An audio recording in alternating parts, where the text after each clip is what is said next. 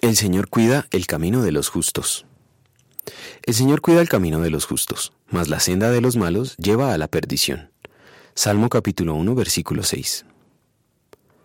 ¿Puede usted diferenciar fácilmente a un coreano de un chino o de un japonés?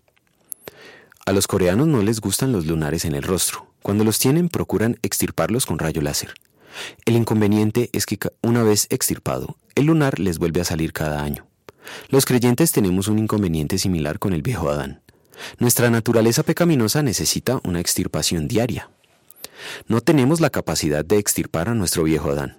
Solo el poder de la palabra de Dios puede hacerlo. Necesitamos la obra del poder de la palabra de Dios diariamente. ¿Por qué?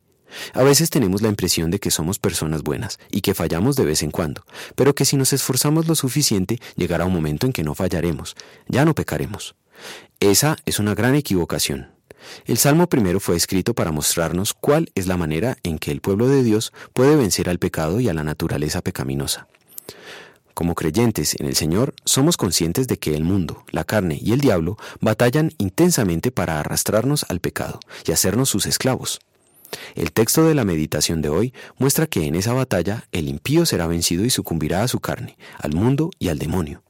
El creyente alcanza la victoria, pero no por su propio esfuerzo o santidad. No hemos cometido los pecados más aberrantes porque seamos muy santos, sino porque Dios nos frenó. Él libra a su pueblo, y es Él quien le concede obrar el bien. ¿Cómo lo hace? Por el poder de la palabra. De eso trata todo el Salmo 1. Con la ley el Señor nos muestra como un espejo cuán pecadores somos, qué pecados hemos cometido y cuál es la consecuencia. Somos merecedores de toda la ira de Dios. Con el Evangelio escuchamos las buenas noticias de salvación, lo que Cristo hizo para salvarnos. Esa buena noticia produce fe y gratitud en nuestro corazón, de manera que queremos usar la ley moral como una guía para vivir en gratitud, y no como una manera con la cual ganar el cielo, tratando de agradar a Dios con buenas obras. Puesto que hemos nacido de nuevo por el poder del Evangelio, vamos a querer vivir y crecer espiritualmente por ese mismo poder. Oremos.